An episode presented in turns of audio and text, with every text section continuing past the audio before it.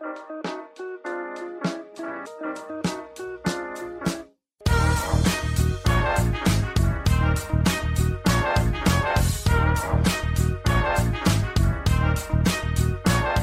und herzlich willkommen, wir sind die Fotologen. Mein Name ist Thomas Jones und in Rating grüße ich den Falk Frasser. Hallo Falk.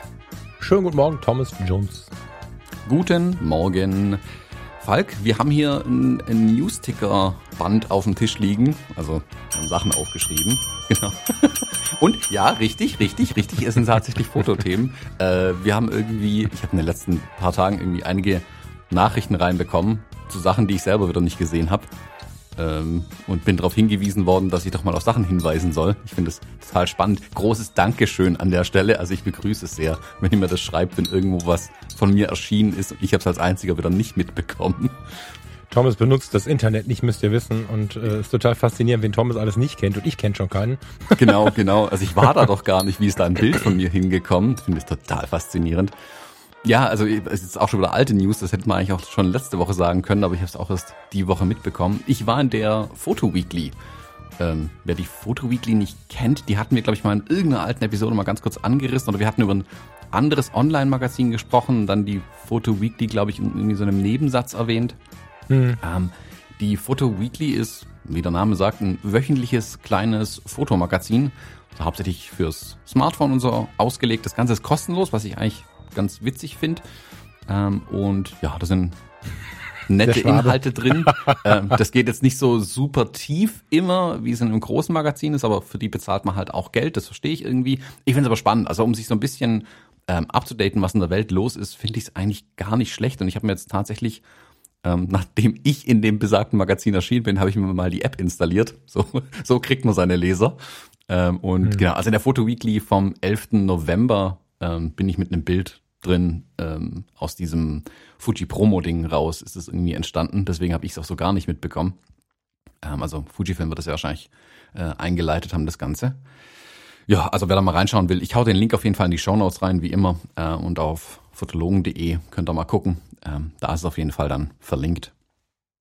Es ist auf jeden Fall, äh, wenn man sich die Übersicht anschaut, was zum Stolz sein, finde ich, weil äh, du wirst, äh, du hast eine Seite und bist in bester Gesellschaft mit Brian Adams. und ich sehe gerade Tel Aviv, da habe ich noch gar nicht draufgeklickt. Hast du sie schon durchgelesen? Äh, gelesen ist jetzt vielleicht ein großes Wort, aber ich habe sie durchgeblättert. Traumziele für Fotografen Tel Aviv. In dieser Serie stellen wir die tollsten Städte, Länder und Regionen vor, in denen Fotografen voll auf ihre Kosten kommen. Anja Bethke berichtet. Ja, also finde ich ein bisschen traurig, übers Reisen zu schreiben, aber also ich, also ich bin dann traurig, weil man halt gerade nicht reisen kann. So. Aber, ja, ja, ja also hier ist auch der Hinweis direkt, dass man äh, sich erstmal informieren sollte, ob das gerade sicher ist und so. Aber ein gutes Magazin. Also du hast schon recht, es ist eher was so für auf dem Bus warten, weil es mhm. einfach nicht drei ja, Stunden dafür ist es perfekt, äh, genau. Dafür ist es Texte gut. und so. Ne? Wir, wir fangen ja, also hier, der, genau, mit dem Shoutout, da kann ich mir gerade anschließen. Der äh, Michael und ich ähm, pushen ja gerade fotograf.r.de wieder sehr. Und es ist für mich tatsächlich eine starke Umgewöhnung, ähm, wieder zu bloggen. Ich finde es total interessant und jeder von euch als Zuhörer ist natürlich herzlich willkommen, bei fotograf.de jetzt mal ein bisschen öfter reinzuschauen, sich das auf die Liste zu packen. Ähm, wir fangen da so eine Mischung aus Tech-Blog und äh, so ein bisschen Mindset-Kram und so an. Ich werde da meine Leica-Reise beginnen. Also die Frage, was ist Leica für mich? Was kann Leica für mich sein? Welche Leica? Warum überhaupt? Das Ding heißt, gibt es den Leica-Look? Fragezeichen. Das wird so eine Serie werden. Wenn da jemand Bock drauf hat, gerne Fotograf R, also Fotograf wie der Fotograf mit F und F und dann einfach ein R hinten dran, fotografr.de ähm, besuchen. Und da, ich habe jetzt eine Rezension geschrieben, ich bin mit den Leica-Themen dran. Es ist eine hochinteressante Erfahrung, so zu schreiben, dass der Leser 2020 dran bleibt. Ja, also wenn ich bei Fotografie tut gut mich hinsetze und im Wald äh, sitze oder durch den Wald laufe und in den Himmel gucke und meine Emotionen irgendwie äh, dem Hörer mitteile, Dann hört er gebannt äh, eine halbe, dreiviertel Stunde zu. Hier bei den Fotologen hatten wir letzte Woche, glaube ich, sogar anderthalb Stunden mit dem Einspieler. Oder war es sogar mehr? Weiß gar nicht. Ähm, und die Hörer sagen immer, ja, cool, gebt uns das alles, volle Lautstärke, volle Länge und so. Und bei dem Blogbeitrag äh, muss man wirklich gucken, weil ich mache das eigentlich, weil ich jetzt finde das oder ich empfinde das so, dass viele Leute in Corona festgestellt haben oder in der Zeit von Corona festgestellt haben, dass sie mal wieder langsamer laufen müssen, dass es gut tut, sich mal wieder dem Tee hinzusetzen, mal wieder im Blog zu schauen, mal wieder zu lesen. Aber meine Versuchung, da so ein Buch draus zu machen, also so eine halbe Stunde Lesetext, das hat halt keinen Sinn. Du musst halt so einen Mittelweg finden dazwischen, da ist viel Inhalt drin. Das ist trotzdem kurz beschrieben. Da bin ich, ähm, da bin ich gerade noch im Tricksen und finde es extrem spannend, in die Welt wieder einzusteigen, weil einfach Bloggen 2020, 2021 ganz anders funktioniert als äh, 2012. Super interessant.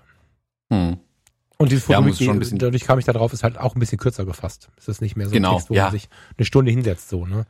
Ah, da gibt's ja, ich habe da mal, boah, das ist aber auch schon wieder ein Jahr her, ähm, habe ich mich da ein bisschen reingekniet in die Kiste, weil ich damit eigentlich auch wieder ein bisschen anfangen wollte mit dem Schreiben. Ähm, also Beispiel, wie, wie ist das Leseverhalten heutzutage, wie baut man die Texte entsprechend auf und, und, und. Ja, das hat mhm. sich schon geändert. Also ich, ich weiß, früher habe ich da immer die Mördertexte reingehämmert und ein halbes Buch geschrieben. Das interessiert halt heute halt leider niemanden mehr einfach, ähm, weil das in der Länge lesen es halt im einstelligen Prozentbereich noch die Leute und dann ist die Frage, ähm, ob das wirklich so gut ob es so viel Sinn macht, tatsächlich dann so lange Texte zu schreiben, wenn sowieso es kein Mensch dann liest. Oder ob man es halt dann seinen Text nochmal überarbeiten muss, um ihn halt so einzudampfen, dann, wenn man Informationen rüberbringen will, um dann ähm, die Information tatsächlich zu transportieren und tatsächlich auch ein Publikum dafür zu haben. Das ist das, was ich zum ja, Beispiel bei meinen ja. YouTube-Videos auch ständig als Rückmeldung bekomme ähm, dass bei mir halt, keine Ahnung, zwölf Minuten oder so, halt so vollgenagelt ist mit Informationen, dass man sich zweimal angucken muss, aber auch wirklich Informationen hat, während andere halt unüberlegt zehn Minuten aufnehmen und nur drin rumsucht, wo eigentlich die Information ist, die man haben will. Ähm, die Frage ist halt immer, was du, was du für Leser hast. Ne? Wollen die Informationen haben? Wollen die unterhalten werden? Wollen die beides? Ne? Das ist ja auch immer so eine Sache. Ne? Wenn ich jetzt entspannt auf dem Sofa sitze und ähm, möchte mir beim YouTube anschauen, was denkt denn, keine Ahnung, YouTuber A, B oder C oder den Leica-Look und ich finde dazu was, dann möchte ich vermutlich in dem Punkt nicht mit Megapixel und, und, und Sensorebenen vollgeschmiert werden. So, ne? Das ist immer so eine Frage auch, was, was will derjenige? Und ich finde, ich glaube, dass der Mittelweg oder der eigene Weg da wichtig ist. Also du kannst, glaube ich, nicht ohne viele Informationen. Bei dir schaue ich mir das aber gerne an. Es gibt Leute, also selbst Farina, die äh, ganz lieb gesprochen auch vieles dann ja aus der Natur der Sache heraus gar nicht versteht, was du da sagst, guckt sich's total gerne an, was ich als Riesenlob ansehe, so, weil du, weil du halt Leute dazu motivierst, die, sich die ganzen Informationen reinzuschieben, die im Prinzip gar nicht so tief blicken wollen, so. Ähm, so ist aber auch bei vielen anderen halt genau das nicht möglich und deswegen muss man da schon so seinen eigenen Weg finden.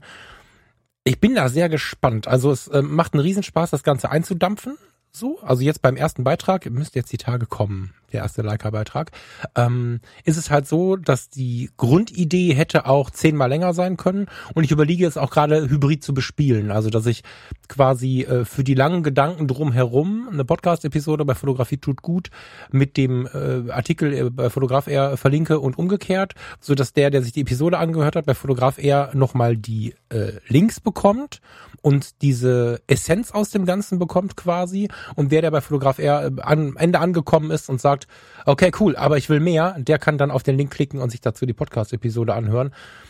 Muss ich mal gucken, ob ich das abbilden kann, weil ich jetzt ja natürlich nicht jede Woche über die Fotograf-Artikel sprechen kann und möchte. Schauen wir mal, wie ich das unter einen Hut bekomme. Aber es ist eine spannende Herausforderung, ähm, an einem von manchen Menschen totgesagten Objekt, nämlich, ähm, nämlich dem Blog an sich irgendwie zu arbeiten. Ein bisschen Vorteil ist, dass Fotograf R ja schon sehr, sehr groß im Rennen war und auch immer noch im Rennen ist. Somit gibt es äh, viele Altleser, die noch dabei sind. Das ist natürlich irgendwie ganz cool, aber wir verändern natürlich gerade den Stil ein bisschen. Ne? Während der Michael so gut wie nur Technik äh, hatte und äh, natürlich ganz viele spannende ähm, Technik und Business, Entschuldigung, und ganz viele spannende äh, Gastautoren, ist es jetzt so, dass ich jetzt mit meinem Kram komme, der natürlich irgendwie eine ganz andere Färbung hat, aber genau das ist das Experiment, ne, dass wir da einfach so ein bisschen, lass mal anfassen und fühlen reinbauen. ja, das ist äh, ganz geil. Ja, ist interessant, wenn es mehrere Autorinnen und Autoren sind, dass auch ein bisschen Abwechslung genau. reinkommt, weil sonst ist es dann auch so ein bisschen äh, immer der gleiche ähm, Kram, in Anführungszeichen. Also es wird dann halt ein bisschen samey irgendwann vielleicht auch. Ich meine, das ist ja, ähm, also wenn wir uns gerade bei solchen Sachen sind, ich habe jetzt zum Beispiel für Foto Erhard, ähm, weiß nicht, ob die kennst, den Händler, auch ein Online-Händler, mhm. Fotokram Equipment, schaut mal rein. Ähm, cooler Laden, ich habe ja auch schon ein paar Mal was gekauft irgendwie. Ähm, die hatten jetzt so ein Online-Live-Day. Also die ganzen Händler hätten ja im Herbst typischerweise machen die ja die meisten so ihre Hausmessen, nenne ich es mal, oder ihre Veranstaltungstage, ähm, Tag der offenen Tür, Verkaufsnummer Sonntag, hast du nicht gesehen, irgendwie so Kram. Und ähm, das fällt ja dieses Jahr irgendwie alles aus. Oder ist halt als Live, äh, als Präsenzveranstaltung ja fast nicht zu machen. Und durch die Bank weg haben alle Händler eigentlich irgendwelche Online-Sachen gemacht. Ähm, was, was ich erstmal cool finde, ich denke, das hilft vielen auch, ähm, im 21. Jahrhundert anzukommen. Und ähm, Foto Air hatte das dann auch so gemacht, dass sie für die ganzen Sachen jetzt nicht ihr eigenes Verkaufspersonal genötigt haben, sich vor eine Kamera zu stellen, was für viele vielleicht einfach schlimm gewesen wäre. Also so gern die im Laden stehen und ihren Kunden die Sachen erklären. Im Video ist es nochmal was anderes. Und die haben andere Leute dazugeholt, unter anderem mich zum Beispiel, ähm, um da einzelne äh, Produkte, Objektive, Kameras, Gedöns ähm, irgendwie zu präsentieren in kurzen Videos. Und dadurch, dass du ganz viele verschiedene ähm, Autorinnen und Autoren da dahinter hattest, hast du einen total abwechslungsreichen Tag natürlich bei denen gehabt. Also es war nie mhm. langweilig, weil immer kam was Neues und was anderes.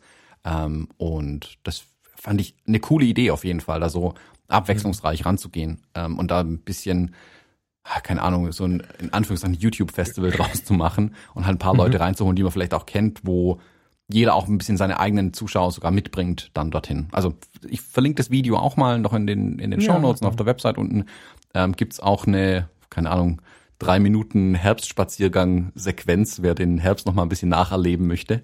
Ähm, mhm. Da bin ich ein bisschen durch die Pampa gelatscht und äh, von einer Pflanze angefallen worden. Wer das jetzt genauer sehen will, muss dann das Video angucken. Sehr geil. ja, ähm, Bloggen. Bloggen in diesem. Ich bin gespannt. Lass uns da mal äh, auch mal ein bisschen dabei bleiben, irgendwie, was bei dir noch so kommt. Ist denn, ähm, also du hast den Fokus aber jetzt so gar nicht mehr auf der Schreiberei, oder? Bei dir ist jetzt Video schon durchgeschlagen, oder? Ja, also für mich ist Video momentan einfach das spannendste Thema. Also ich habe jetzt, ähm, ich habe jetzt heute Abend einen Dreh ähm, wieder. Ich habe am Montag drehe ich für einen Kunden. Ähm, das ist interessiert mich halt gerade einfach brennend das Thema, bin ich ganz mhm. ehrlich.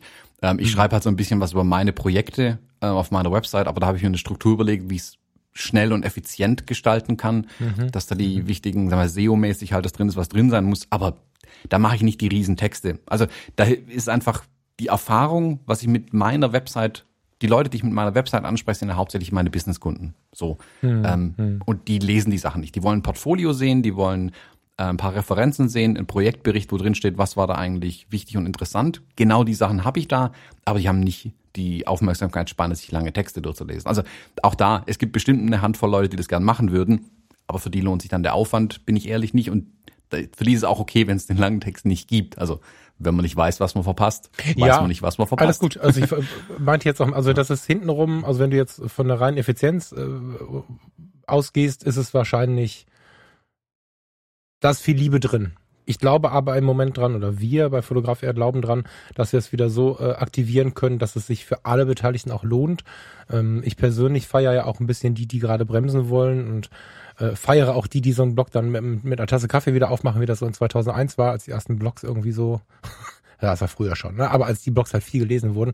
Ich bin gespannt. Also mhm. mal gucken. ja, aber ich habe da ja auch das richtige Publikum einfach dafür. Also da macht es ja auch voll Sinn. Äh, da würde mhm. ich ja auch dafür schreiben, also über so Fotokram. Aber das macht auf meiner Website halt keinen Sinn. Und das ist momentan das einzige Outlet, ähm, das ich so wirklich habe. Ich habe die, die ähm, iShoot JPEG ja noch. Ähm, da habe ich so, äh, wollte ich anfangen, mal ein bisschen was zu schreiben. Ich gebe es zu, ich habe es dann auch wieder ein bisschen vernachlässigt. Ähm, da muss ich vielleicht mal noch mal ran. Aber im Moment ist es erreiche ich mit den Videos am meisten. Also ich für mich zum einen äh, erreiche da viel, weil ich halt da noch viel dazulernen kann. Das macht mir immer so viel Spaß dann auch. Und ähm, ich erreiche damit auch relativ viele Leute im Moment. Und den, den Kanal befeuere ich dann äh, auch ganz gerne dadurch einfach. Weil ich ja weiß, da kommt auch ja. die, ähm, da kommt es auch irgendwo an. Und wie gesagt, bei allem anderen wäre es ja, noch ein bisschen ja, Aufbauarbeit zu leisten. Und äh, da habe ich gerade nicht so richtig Lust drauf. Ich mag halt, also, weißt du, wenn ich jetzt meinen Blog machen würde, Fotografie tut gut als, als Schreiberling-Blog oder falkfrasser.com und so, da habe ich die Blogs ja runtergenommen aus diesen, von diesen Kanälen. Weil da fange ich dann an, die gleichen Inhalte zu verbreiten, wie ich sie bei Fotografie tut gut verbreite. Ein Blog-Magazin, wo man sich halt auch die Frage stellt, was kann man für andere tun, hilft unglaublich mir als, als, als Autor, unglaublich über den Tellerrand zu blicken. Also äh, ich bekomme ein Rezensionsexemplar von einem Makrofotografie-Buch Und im normalen Leben wäre das jetzt einfach gerade nicht mein Thema gewesen. Ich hatte lange Faszinationen dafür, aber okay, Rezension schreiben, hm, ich guck's mir an. Und das war total spannend, sich in der falschen Zeit, also für mich ist es halt nicht die aktive Zeit, wo ich über Makrofotografie nachdenke, mich mit diesem Buch zu beschäftigen und dazu dann meine Meinung zu schreiben, mich da rein zu versetzen. Wie ist es jetzt für den Leser, der jetzt äh, Bock auf Makrofotografie hat und so? Das ist ein total spannender Blick über den über den Tellerrand oder jetzt auch diese Leica-Kiste, äh, ich meine, sind wir ehrlich, der aufmerksame Hörer dieses Podcasts weiß das. Falk Frasser ist jetzt gerade nicht so in der Lage, sich eine Leica zu kaufen. Und also habe ich gesagt, lass mich doch einfach auf die Suche machen. Gibt es den Leica-Look? Was wäre meine Leica? Und ich lasse mich jetzt über lange Zeit oder längere Zeit äh, von Hörern, von Lesern, von äh, Menschen, die die Dinger verkaufen, von wem auch immer, ähm, ein bisschen beraten. Ähm, der, der liebe äh, Moritz Jansen, wer den kennt, der Fotomo, so ist der äh, gut zu googeln, aus Köln war so lieb. Wir haben uns dieser Tage sowieso getroffen, das stand eh an und hatten einen, einen schönen Tag in der Warner Heide und dann drückt er mir seine Leica in die Hand und sagt, eine Leica M und sagt, nimm die mal einen Monat mit. So. Und dieser Blick über den Tellerrand, der, danke an der Stelle, lieber Mo, ähm, der Blick über den Tellerrand, der dadurch halt möglich wird, den finde ich halt so super spannend auch an solchen Projekten. Das heißt, es ist nicht nur so, dass ich irgendwie etwas für andere Leute tue, damit sie jetzt so toll davon profitieren. Das hoffe ich, dass es so ist. Aber ganz ehrlich, profitiere ich halt auch, weil ich davon meinen Horizont erweitere. Ich habe diese, ich habe hier eine sehr patinierte, sagt man das so? Patiniert, wenn eine Leica Macken hat. Mhm. Eine sehr patinierte Leica M, die echt was erlebt hat im Leben in der Hand. Eine, eine digitale Typ M240, wer da schon ein bisschen tiefer im Thema ist.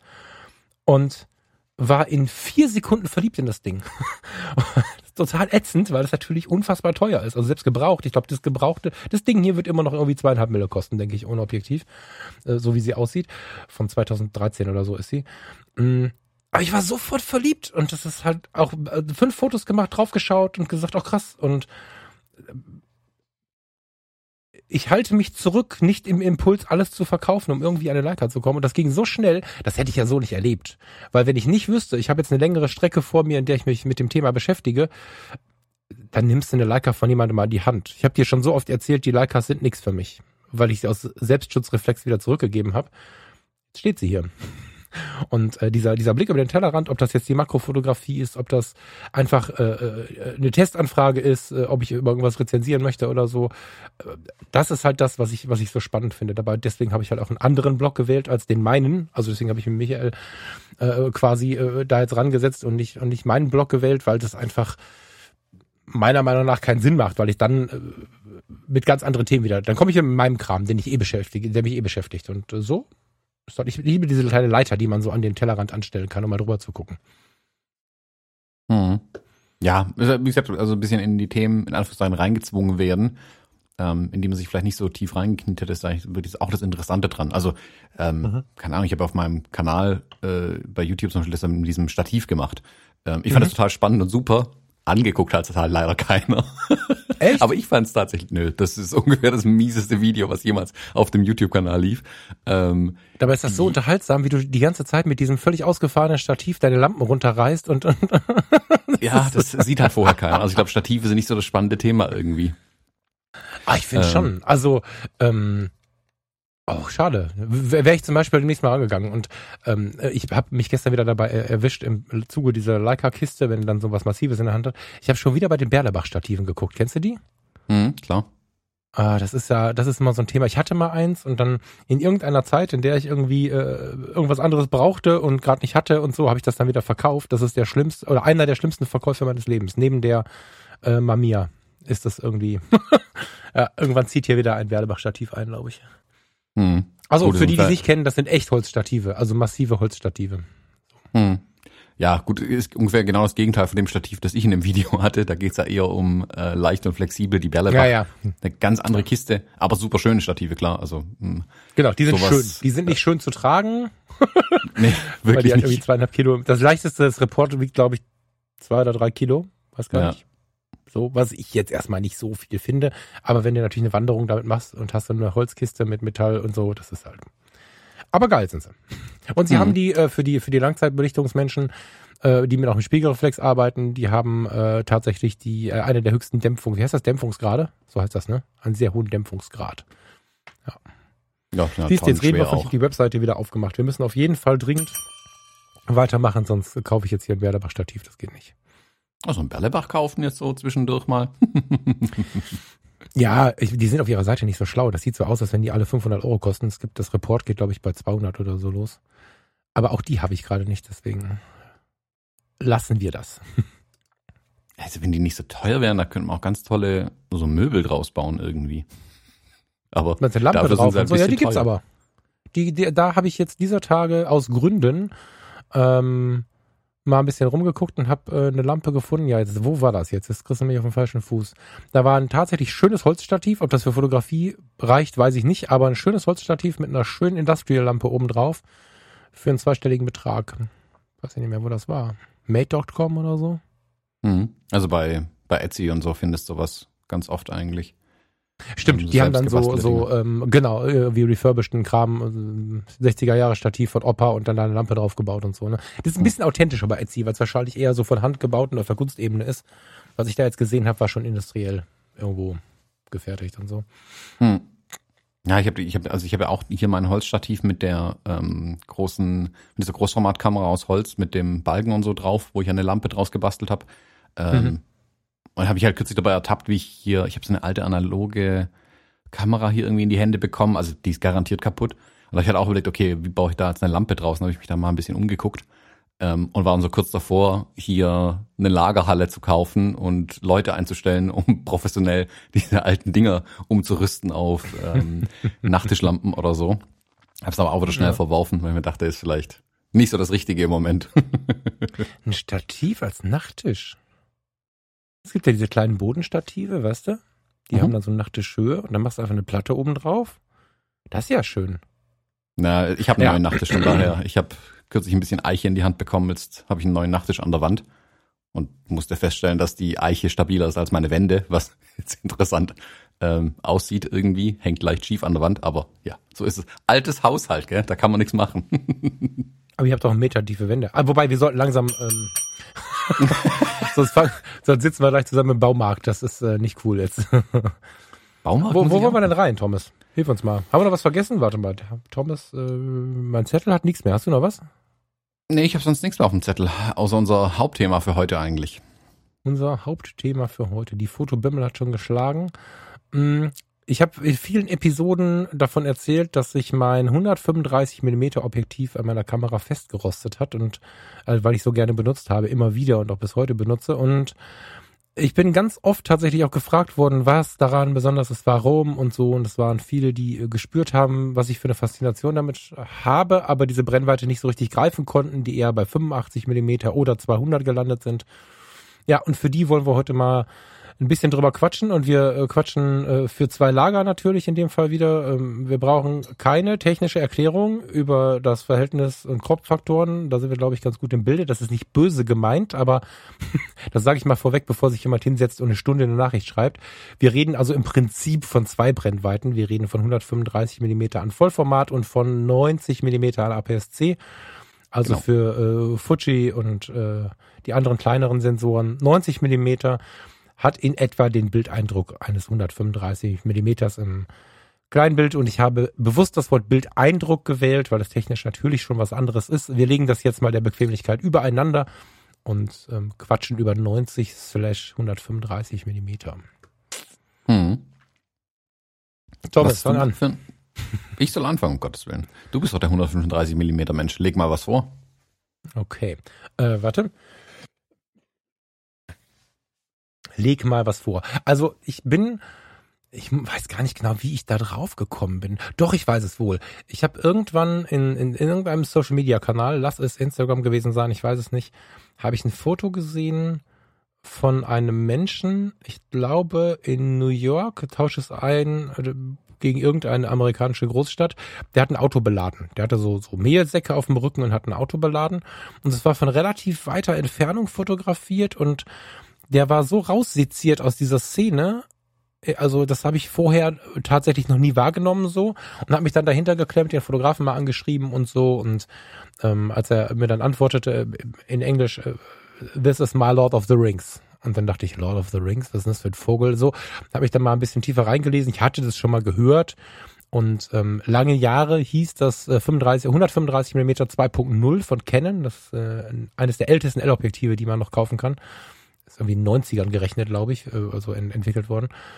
Ähm, das nennt man oder nannte man sehr, sehr lange Lord of the Rings und hatte sehr lange äh, die Aussage, dass das das schärfste Objektiv von Canon sei. Und habe ich danach ein bisschen gegoogelt und man kann bei Flickr ja super nach, nach Gruppen gucken, irgendwie, wo dann einfach alle Fotos mit diesem Objektiv gemacht worden sind. Und ich fand diesen Eindruck, eine Person aus einer Szene so raussezieren zu können, unfassbar faszinierend, obwohl sich das mit dem widerspricht, was ich gerade zu der Zeit, als ich das erste Exemplar gekauft hatte, widersprach, nämlich mach Street, Streetfotografie mit 35 oder 50 Millimetern, da waren die 135 irgendwie feige. Und dennoch fand ich den Bildeindruck so spannend, dass ich es mal äh, versucht habe und mir gekauft habe.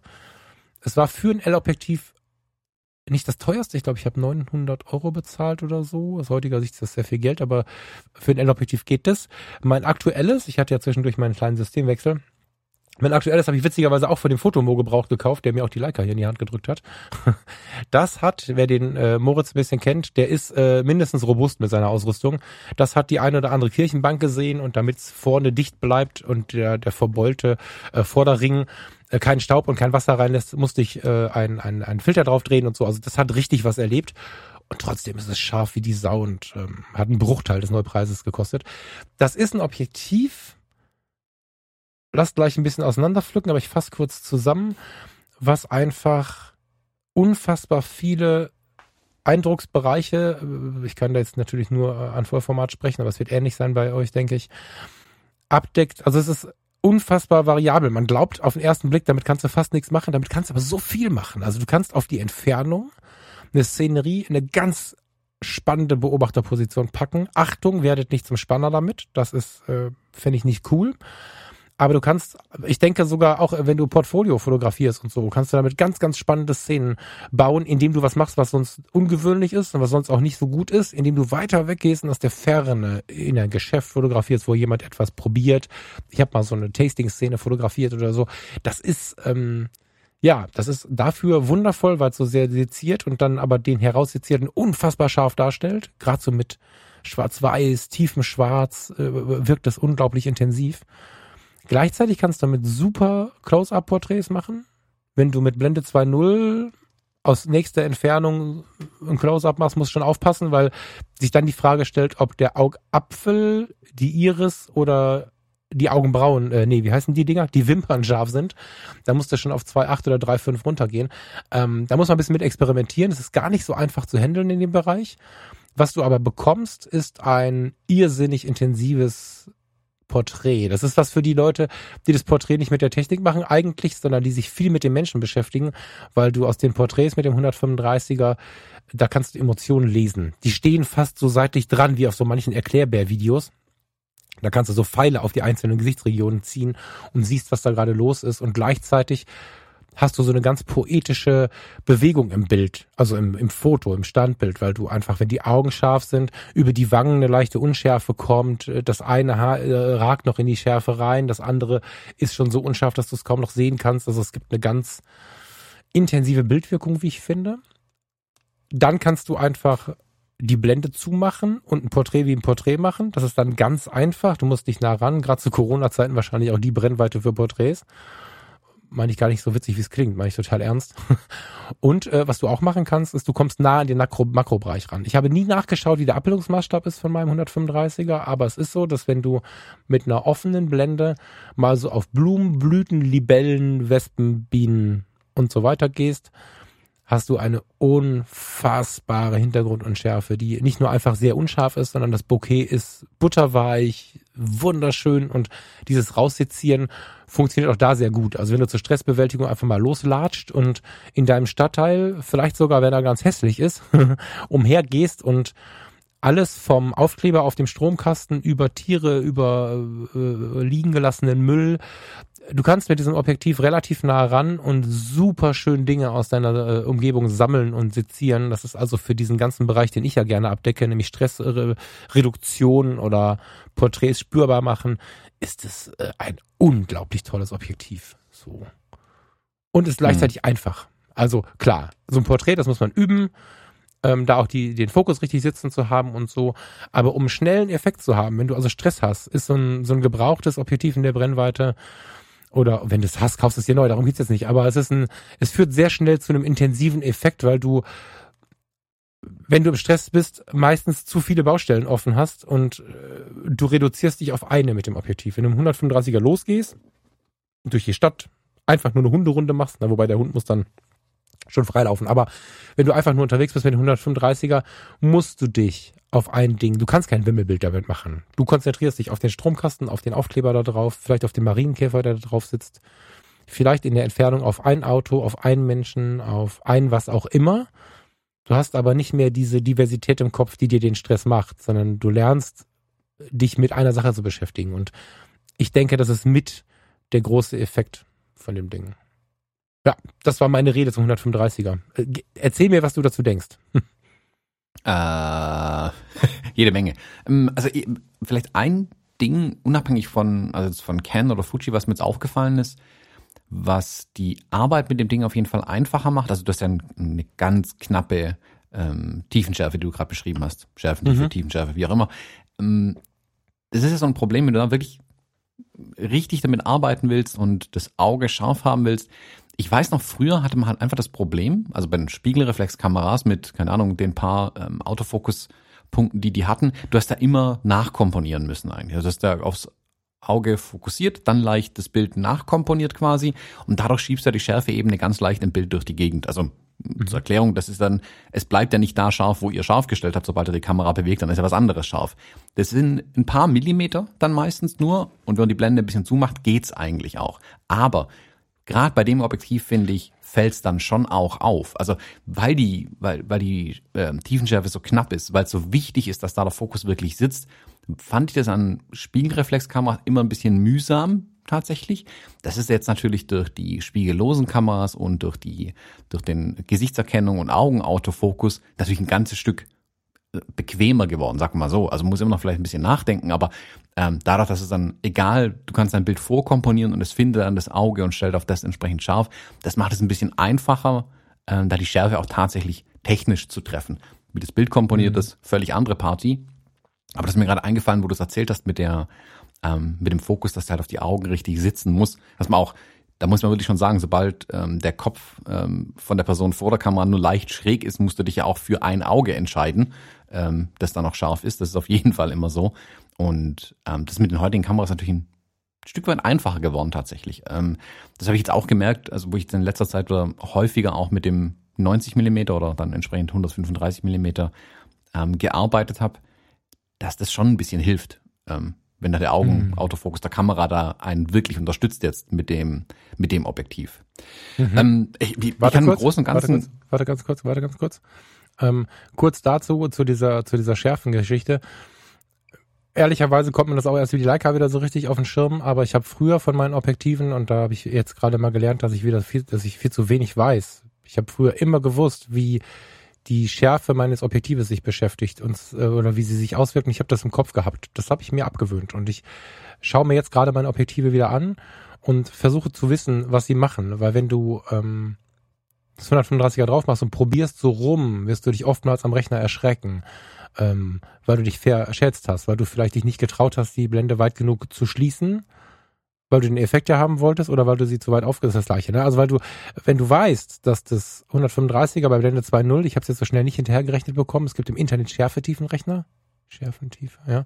Ähm, oder eine App kannst du dir laden oder so. Und wenn du weißt, dass du nur vier Zentimeter oder nur einen Zentimeter oder nur vier Millimeter hast, weißt du auch, wie viel du dich bewegen kannst. Also dieses Wissen schafft eine, eine, auch im Autofokusbereich, eine, eine große Sicherheit zum Thema Schärfe oder Unschärfe. Da wollte ich kurz Werbung für machen, dass man sich mal wieder damit beschäftigt. Was kann mein Objektiv und wie verhält es sich auf, keine Ahnung, Meter 50 Abstand, wenn ich Blende 2.0 oder 4.0 habe? Das ist ein hm. Wissen, was die Fotografie verbessert. Also das als Tipp am Rande. Verzeihung. Hm. Ja. Nee, hilft ja auch dafür, aber auch da hilft es natürlich, dass du es an einer, an einer spiegellosen Kamera besser siehst, meiner Meinung nach. Also durch die, durch die Bildvorschau, die so, du ja schon hast, ja. kannst du ja auch mit der Blende, kannst ja, wenn du einen Blendenring drehst und die entsprechend schon die Vorschau mitmacht, ähm, siehst ja sogar schon ein bisschen besser. Also ich sehe es an den Spiegellosen besser, als ich es an meiner alten Spiegelreflex gesehen habe, ähm, wie die, äh, was scharf ist und was nicht scharf ist. Man kann reinzoomen, das ist eigentlich der große Vorteil. Du kannst Zeigen Sie also, immer die Realblendenvorschau, die musst du aber drücken, oder? Nö, also Weil sonst kriegst du bei ganz vielen Spiegellosen kriegst du einfach die aufgerissene Blende gezeigt. das kannst du ja einstellen normalerweise. Aber normalerweise machen sie eine komplette. Bildvorschau, auch mit der Okay. Äh, mit der Schärfentiefe, so wie sie durch die Blende beeinflusst Also ist. an der Stelle äh, auch mal die Bedienungsanleitung kurz anfassen, boah, dass ich das mal sagen würde, ne? Das ist extrem schlimm, eine Bedienungsanleitung anfassen zu müssen. Aber das, da kann man sich tatsächlich sehr täuschen. Da kann man äh, Vorschauen bekommen, die nicht dem Bild entsprechen, obwohl man ja eigentlich das sehen möchte, was man fotografiert. Ist je nach Spiegelloser tricky. Mal kurz lesen, was da angezeigt wird, wenn man da durch seinen Sucher schaut. Ja. ja Hm. sorry, Also lieber ich, ich weiter- weiter von den, von den Fujis, da ist es so, dass du immer die Blendenvorschau quasi anhast und erst wenn Mhm. du auf den, nur zum Fokussieren reißt du kurz die Blende auf, damit es einfach mehr Licht bekommt und eine knappere Schärfentiefe, damit es den Ah, Fokus siehst einfach besser auch. treffen kann. Genau, das macht dann halt kurz äh, Flitz, Flitz. Du siehst halt kurz, wie hinten ähm, dann unschärfer wird, als wenn du die Blende zwei zu hattest. Siehst halt kurz ähm, das Bokeh und dann wieder nicht mehr. Aber Sekundenbruchteile natürlich nur, bis er halt entsprechend fokussiert hat. Aber sonst ist die, ähm, die Blendenvorschau, es gab ja früher an den Kameras irgendwo eine Taste, wo du die, die Blendenvorschau machen konntest. Du siehst, okay, Mhm. wie sieht eigentlich die Blende aus? Äh, die Arbeitsblende. Also genau, also Arbeitsblende und dann die eingestellte Blende. Aber Das geht jetzt zu weit, lest die Bedienungsanleitung. ähm, ja, also äh, das, das 90er war, ich habe mal nachgeguckt tatsächlich, ähm, wo ich mir damals die XT1 gekauft hatte, habe ich mir anfangs das 35 Millimeter, was noch 50er ähm, Brennweite entspricht, gekauft und war damit erstmal happy. Und dann dachte ich mir, boah, ich brauche was für Porträts. Und dann ist mir dieses 90 Millimeter Objektiv empfohlen worden von allen Seiten irgendwie. Dachte mir, oh, geil, das kaufe ich mir. Ähm, und habe mir das dann geholt damals und war einerseits direkt begeistert. Ähm, später hat das Objektiv noch zu ein paar Enttäuschungen geführt. Ähm, das Objektiv, das 90er, ich habe ich hab das dann draufgenagelt und ähm, ein bisschen damit rumfotografiert.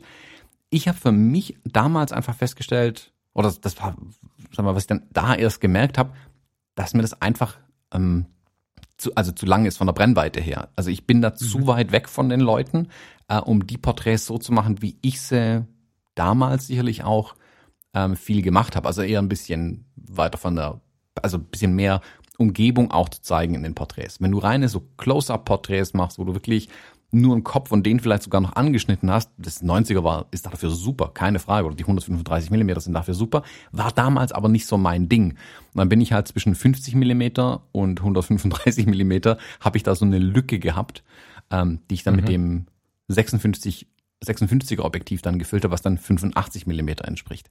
Da kam dann die eine Enttäuschung und eine Begeisterung gleichzeitig auf. Das 56er ist so anderthalb, zwei Jahre älter, also von, vom, äh, es äh, rausgebracht wurde von Fujifilm, ist anderthalb, zwei Jahre älter als das 90er. Und was für ein himmelweiter Unterschied. Das 90er bei Fujifilm ist nach wie vor, finde ich, eins der schnellsten und schärfsten Objektive, die die in dem Fullpark haben. Wirklich. Das Ding ist, ähm, selbst aus den jetzt viel höher auflösenden Sensoren an der XT4 dran, ähm, knacken scharf, wirklich, da gibt's nichts, wo irgendwo, also da, wo es unscharf ist, ist es unscharf, oder wo es unscharf sein soll, ist es unscharf. Äh, wunderschönes Bokeh ähm, und die Wimpern sind so scharf, dass man sich fast am Bildschirm schneiden kann an den Dingern. Hervorragend. Du hast, ich finde, wenn man so technisch mal reingucken will, das sind keine von diesen technischen Problemen, dass du irgendwo ausgefranste Ränder oder ein Blooming hättest. Selbst in den Randbereichen ist das Ding knackscharf. Ein richtig, richtig geiles Objektiv, ähm, was die Enttäuschung gegenüber dem 56er immer hat größer werden lassen. Da hatte ich zwar die richtige Brennweite, ähm, bei dem 90er hatte ich aber die ganzen technischen Parameter. Auch der Autofokus zum Beispiel ist wesentlich schneller gewesen an dem 90er schon immer als an dem 56er.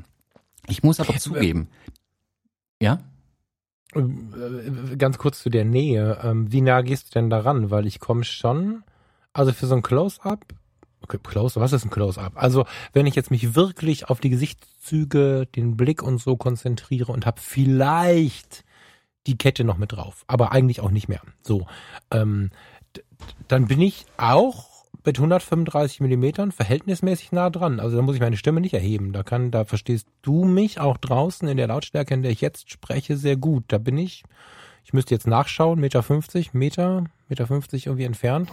Ähm, oder meinst du im Porträt, wenn du wirklich den gesamten Menschen drauf hast? Weil dann latschst du tatsächlich eine ganze Strecke zurück. Genau. Also ich habe damals halt sehr, Okay. sehr viele Hochzeiten Ja. zum Beispiel fotografiert. Und bei einer Hochzeit ist das schon Mhm. ein bisschen, also keine Ahnung, zumindest ein, also die, die ähm, Brustbereich sollte noch irgendwie mit raus, ein Kleid oder Anzug ähm, oder halt Cowboy-Anschnitt so bis zur Hüfte runter irgendwo. Ähm, und da bist du mit dem 90er oder mit dem 135er halt schon ganz schön weit weg. Und es ist dann halt ein Gerenne. Du rennst dann halt immer ständig hin und her, wenn du irgendwas korrigieren musst, zum Beispiel, wenn du jetzt niemanden dabei hast, der dir da hilft. Ähm, du musst an einem Mhm. Kleid was zuppeln, dann rennst halt 20 Meter hin, rennst 20 Meter zurück und dann bläst der Wind ein Blatt drauf und dann fängst von vorne an.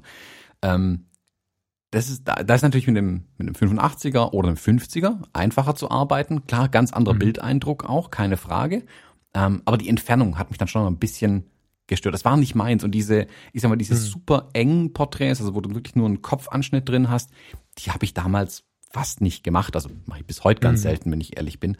Ähm, deswegen bin ich nie so hundertprozentig warm geworden mit dem Ding, muss ich zugeben. Mhm. Ich habe das für den Zweck, wofür man es verwenden sollte, habe ich's nie so wirklich verwendet und deswegen hat's ja, ich will nicht sagen Staub angesetzt, aber es ist bis heute vermutlich eins der Objektive, die am seltensten auf meinen Kameras tatsächlich drauf war. Anfangs viel, weil ich halt, weil es meine einzige wirkliche Porträtbrennweite war. Ähm, aber so sehr ich das ähm, 56er nicht mochte, war es eher meine Brennweite tatsächlich. Und Mhm. das hat sich jetzt erst ein bisschen gedreht, ähm, als jetzt Corona um die Ecke kam tatsächlich. Weil dann war das 90er plötzlich aufgrund der Entfernung, ähm, die man einfach manchmal überbrücken muss dann, ähm, tatsächlich eine, eine schöne Alternative. Also ich habe das jetzt auf den äh, zwei Hochzeiten, die ich dieses Jahr begleitet habe, wo auch Publikum da war, da habe ich in allen Situationen, die ich normalerweise mit dem 56er oder 85er fotografiert hätte, habe ich durch die Bank weg mit dem 90, 135er gemacht. Einfach weil du ein bisschen mehr Abstand halten konntest, weil du nicht so nah ran musstest an alles und auch ein bisschen mehr vom Rand rein fotografieren kannst. Ähm, da hätte man jetzt auch ein 70-200 nehmen können, keine Frage. Also ich habe mir dieses Jahr ein paar Mal gedacht, das 70-200 muss ich mir vielleicht doch nochmal überlegen. Aber das 135er ist ähm, mit der Freistellung mit Blende 2.0 ähm, so unfassbar schnell, wie das Objektiv auch ist, habe ich gemerkt, was wirklich die Qualitäten von dem Ding sind. Also die technischen Qualitäten auf der einen Seite und ähm, die längere Brennweite ist für sowas natürlich hervorragend, weil du wirklich die Leute, wie du sagst, aus der Umgebung auch ein Stück weit raussezieren kannst. Das ist jetzt nicht immer unbedingt der Effekt, den ich eigentlich in meinen Reportagen haben will. Ich weiß aber, dass es bei den Leuten sehr gut ankommt. Also wenn die viel unscharf im Hintergrund sehen, dann werfen die dir ja direkt Konfetti in die Slideshow. Ähm, Von daher okay, Daumen hoch. Ich meine, am Ende mache ich die Bilder ähm, ja für Kunden oftmals. Ich habe jetzt aber auch in meinen Reportagen, die ich dann mit dem Alex Meyer zum Beispiel gemacht habe, habe ich halt doch öfter Situationen gehabt, wo einfach größere Strecken zu überbrücken waren. Ähm, sei es, wenn er auf einem Podium steht, ähm, bei einer äh, Aufnahme in einem, im, äh, wenn was fürs Fernsehen aufgenommen wurde oder so, du kannst ja nicht einfach mit dem mit dem 35er ins Bild rennen, äh, wenn du was fotografieren willst. Da musst halt gezwungenermaßen aus der Entfernung ein bisschen arbeiten. Da habe ich wirklich gemerkt, das 90er, das ist ein versteckter Schatz bisher in meiner Fototasche gewesen. Da liegt wirklich ein echt geiles Objektiv drin. Oder sagen wir so, es liegt nicht mal in der Tasche, es steht daheim im Schrank und ich habe es nicht dabei gehabt bisher.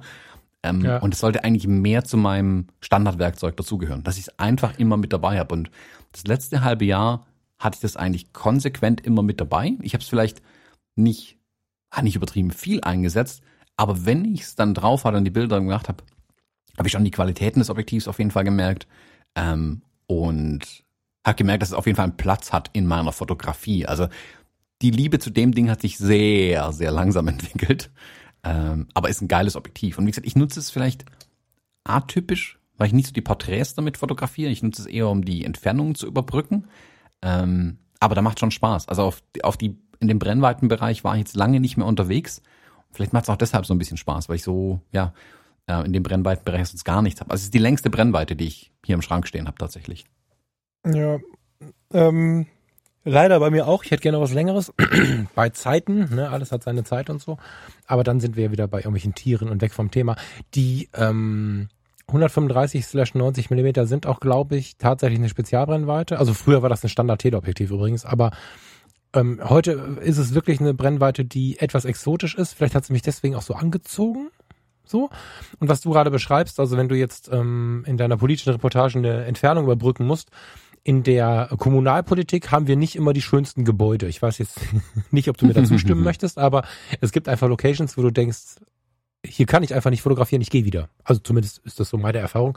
Und wenn du dann äh, mit so einem 90 mm mit einer relativ offenen Blendenmöglichkeit äh, dahin kommst, kannst du viel davon auch kaschieren. Also was auf der einen Seite vielleicht ein Glücksmoment ist, um wirklich äh, intensiven Effekt zu bekommen, wie zum Beispiel bei der Hundefotografie. Da haben wir ja klassischerweise wenn, wenn du es so machst, dass du die Herrchen und Frauchen begeistern möchtest, dann hast du ja so einen mega bloomy, tollen Hintergrund und so. Also so, ein, so, ein, so, eine, so eine sehr starke Hintergrundunschärfe.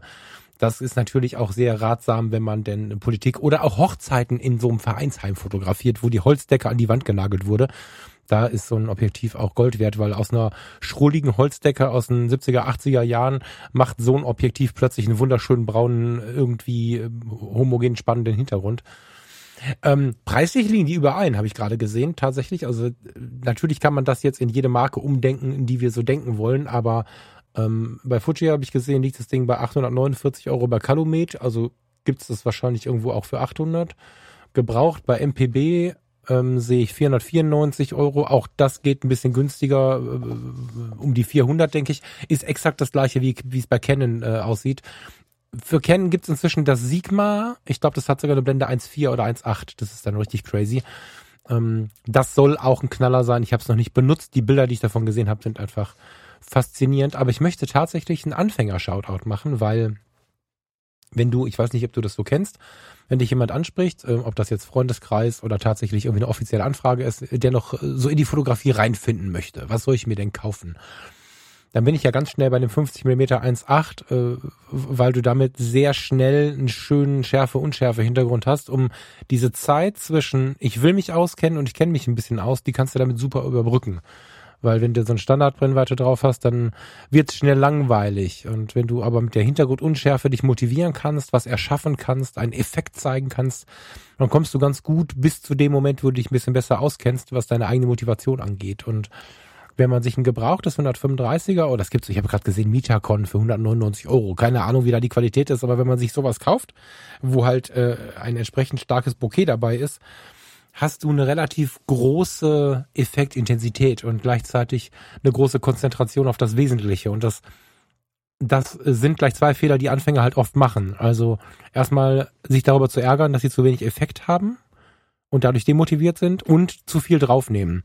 Ich möchte ein Porträt machen. Ach, guck mal, der hat ein schönes T-Shirt an. Ach, der Gürtel ist aber auch cool. Und irgendwann hast du die ganze Person drauf. Du konzentrierst dich selten auf, auf einen Punkt. Und gerade für die Anfangsmotivation ist ein 135er, wenn man sich das leisten kann, äh, das mit ins Portfolio zu nehmen, eine magische Brennweite. Da kommt auch Applaus aus denen, die einen umgeben und so. Und sind wir ehrlich, das sind ja auch Sachen, die uns, wenn wir das erste Mal Kameras in der Hand haben, wirklich begeistern. Ja, insofern ist es was für ausgebuffte Profis und für den Anfänger gleichermaßen. Ja. Hm. Also ist auf jeden Fall was, wenn man mit der Fotografie erst anfängt, mit dem Ding lernst auch laufen. Also mit einer Festbrennweite arbeiten heißt halt auch laufen lernen in Gottes Namen. Mhm. Hm. Gerade bei dem in also dem Fall weglaufen spannenderweise. In dem Fall weglaufen genau. Also 135 zwingt dich einfach in die Entfernung ein Stück weit. Ähm, wenn du eine Person ein bisschen mehr zeigen willst als nur einen Kopf, ähm, das kann hilfreich sein. Also man lernt dadurch einfach mit Festbrennweiten umzugehen. Könnte mir aber auch vorstellen, dass es den einen oder die andere abschreckt, dass man laufen muss und dass man eben, dass dann Zoom ja doch bequemer ist. Deswegen äh, weiß ich nicht so ganz, ob ich mit dem Anfänger-Ding mitgehen kann. Ich bin bei dir. Der Effekt ist natürlich toll. Also wenn du mit dem Ding ein Bild machst, sieht halt einfach bumm sofort geil aus. Ähm, und selbst wenn jemand äh, keine Ahnung von Fotografie hat, der das Bild dann betrachtet, denkt sich, wow, das muss eine teure Kamera sein. Ähm, der Effekt ist auf jeden Fall da. Also gut aussehen tut es, keine Frage. Ähm, gar, ich weiß nicht, ob ich so die Anfänger an die Hand drücken würde. Ich, ich, ich, ich würde die da eher mit einem 50er oder 85er tatsächlich erstmal üben lassen. Ähm, aber es hilft, sag mal, wenn du den, den, den, den Punkt verdeutlichen willst oder jemandem beibringen willst, mit Laufen kannst du Bilder gestalten, dann ist das 135er natürlich eine tolle Möglichkeit, äh, die Person da reinzuzwingen, in Anführungszeichen, weil damit musst du wirklich viel laufen. Da musst du auch wirklich nachdenken und du lernst dann unterbewusst, glaube ich, ganz, ganz viel auch in der Brennweite zu denken, weil du das nicht, also der Mensch lernt ja auch nur durch Bestrafung, ähm, weil wenn du zu nah dran stehst, musst du wieder weiter weglaufen und irgendwann fängst du an, vorher drüber nachzudenken, okay, wo muss ich denn ungefähr stehen, um das Bild hinzukriegen, das ich haben will? Und dann läufst du automatisch schon ein bisschen weiter weg. Ähm, also, dass ich bei der Mensch äh, lernt durch Bestrafung nicht mitgehe, kannst du dir vorstellen. Ähm, ich weiß aber auch, wie ernst du das meinst. Ich glaube aber auch, und das fällt mir gerade auf, dass wir von zwei unterschiedlichen Typen Menschen sprechen. Wir, wir müssen immer aufpassen, äh, wir alle, dass wir nicht zu viel über einen Kamm scheren. Wenn ich von meinen Anfängern spreche, denen ich das in die Hand drucken würde, dann bin ich natürlich in weiten Teilen bei Fotografie tut gut, während du in weiten Teilen beim Fotografie Business Podcast und der Hochzeitsfotografie und so bist. Nee, ich bin da eher so beim, bei den Leuten, die einfach nur ihre Kinder und so fotografieren wollen. Und das sind genau, ah, genau, das ist auch nicht Fotografie tut gut, sondern viel. ich bin, ich bin eher so bei dem, der dagegen daneben seine Gedanken schreiben möchte, wenn das Bild zeigt, der dann noch ein Gedicht oder ein Zitat drunter schreiben möchte, der relativ schnell etwas erschaffen möchte, was einen künstlerischen Charakter hat. Also vielleicht sollte ich das hier hinzufügen. Nicht jeder Anfänger wird mit 135er glücklich. Also es gibt durchaus, wie mhm. du schon sagst, viele Anfänger, die wollen ihre Familie porträtieren. Wenn die in einer Zwei-Zimmer-Wohnung sitzen und müssen die äh, Wohnungseingangstür aufmachen und sich in den, ins Treppenhaus legen, um die Kinder auf dem Sofa zu fotografieren, ist ein 135er natürlich völlig fehl am Platz. So. Hm. Und da bist du schnell in der Situation. ja, ja, genau. Also Indoor, äh, Indoor kann das Spaß machen und man kann da auch die äh, Primel auf dem, auf dem auf dem äh, Fensterbrett super toll darstellen, aber das ist vielleicht nicht der Haupteinsatz, äh, Einsatzgrad, ja. Hm. Also ich habe mir mit dem 135er zum Beispiel ähm, bei den Hochzeiten, wenn das im Standesamt war, habe ich mir damit so ein bisschen die Details äh, vom Tisch und von den Händen geholt oder sowas. Also wenn die mhm. als Brautpaar sich die, die Hände ineinander legt oder so oder auf dem Tisch dann eine Kiste steht mit Ringen drin und so weiter, das kannst du damit wunderbar machen indoor. Aber das sagt auch schon viel darüber aus, wie schmal der Bildausschnitt dann ist indoor. Also ja. äh, da kannst du auch nicht mehr weiter zurück. Ähm, äh, irgendwo ist halt eine Wand. Und wie gesagt, ich kann nicht ähm, aus dem Fenster raussteigen, vor allem nicht im zweiten Stock oder so. Ähm, da muss dann eine andere Brennweite her. Deswegen ist es als einziges Objektiv schwierig. Es ist halt, es ist super unflexibel. Das ist aber auch seine größte Stärke halt auch irgendwie gleichzeitig. Ähm, das muss man aber halt verstehen. Also wenn man sich damit mal, wenn man da den Kopf mal drum rumbekommen hat, wie unflexibel es ist und wofür es geeignet ist, ist es dafür halt richtig, richtig stark einfach. Und da kann man damit mhm. auch richtig geile Bilder machen. Ähm, aber es ist speziell. Also man es ist kein Objektiv, das du einfach nur in die Hand nimmst, glaube ich, und ähm, super intuitiv sofort ist, aufgrund der Entfernung, weil du viel drüber nachdenken musst über den, über den Bildausschnitt und so weiter. Es, ähm, du lernst dadurch was tatsächlich, ähm, aber du musst halt auch willig sein, was zu lernen. Und da, das, da zeige ich mit dem Finger ganz arg auf mich. Ich wollte es nicht am Anfang nicht lernen, damit wirklich ähm, die Porträts zu schießen. Ich habe dann, dann noch wieder auf die 85 Millimeter geschielt. Hm, Deswegen, mit denen ich übrigens nie warm geworden bin. Ne? Also sollten wir über die noch reden wollen, die haben mich nie gecached, total interessant. Also mit denen kam ich nie klar. Ich habe es immer mal versucht. Ich hatte ja das 85 mm Zeiss und habe dann versucht, mir die vorherigen Versuche, die in die Hose gegangen sind, dadurch schön zu reden, als dass ich ja mit der EOS R super gut an manuellen Objektiven arbeiten kann. Hab mir also dieses 85 mm Zeiss gekauft, vor, das ist ja vielleicht ein Jahr her, ne, anderthalb. Äh, ich werde damit nicht das 5612 war immer das, als ich bei Fuji noch war, was ich irgendwie, auf das ich gehofft habe, weil ich ja immer so ein Problem mit, mit dem Hintergrund und Sensor und das war irgendwie immer so ein bisschen mein Streitpunkt, deswegen habe ich da ganz oft hingegriffen, war da auch irgendwie eher enttäuscht. Also ich kam mit die 85, äh, vielleicht 56 halt nicht ran. Also das ist für mich irgendwie der, das Buch mit sieben Siegeln. Das mag sich irgendwann ändern, aber bisher schwierig eher. Hm. Ja, da müssen wir mal auf jeden Fall auch noch mal eine Episode drüber machen, weil ich gesagt, da bin ich ähm, da habe ich Meinungen dazu heutzutage. Hast du aber Meinungen da, dazu? Da bin ich ja, ja fast ja, neugierig. aber das also zu dem Objektiv, zu dem Fuji-Objektiv hauptsächlich, weil das, naja, ist nicht mein Liebstes. Also das ist glaube ich das, das erste, das irgendwann mal. Ja, ja. Ach, spannend. Ich hatte gedacht, du wärst da voller Fan. Ich mag die Brennweite, ich hasse das Objektiv. Das ist so Ach, eine spannend. Hassliebe. Ich brauch's, aber Ach, naja. Ähm, gibt's dann in einer anderen Episode von diesem Podcast. Sehr gut. 55 Minuten und 17 Sekunden, wobei ich habe ein bisschen früher auf Aufnahme gedrückt, glaube ich. Lieber Thomas, das äh, war mal wieder interessant, zumal ich das Objektiv lange nicht in der Hand hatte. Mir fällt ein, äh, wenn wir diesen Podcast auf Stopp drücken, äh, gehe ich äh, mich äh, anziehen und ankleiden und packe genau dieses Objektiv ein, um damit eine Familie zu fotografieren. Zu Corona-Zeiten wahrscheinlich genau das, was man braucht, ja. Ja, dafür ist es im Moment super. Wie gesagt, also ja. wenn man ein bisschen Abstand halten muss, das zwingt einen ja ein bisschen Abstand zu halten.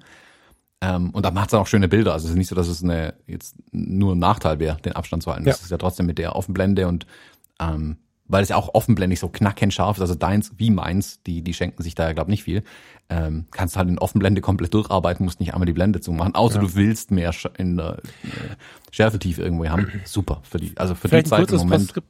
toll. Genau. Eine kurze Frage hinterhergeschmissen noch, ist das äh, 90er von Fuji genauso robust? Das Ding kannst du, also dadurch, dass es größer ist wie alle meine anderen Objektive und du kennst mich, bleibt's an mehr Dingen hängen. Das Einzige, was ich dran kaputt gemacht habe, und das ist wirklich, das ist halt dumm passiert, ist die Gegenlichtblende habe ich ähm, zerlegt. Und zwar die, die hm. Schnippschnaps, ähm, damit's drauf bleibt, ähm, die Streulichtblende, die habe ich halt mal so dumm wurde dagegen gehauen, dass in so ein Plastikteilchen abgefallen ist. Das Objektiv mhm. hat's überhaupt nicht interessiert. Hm.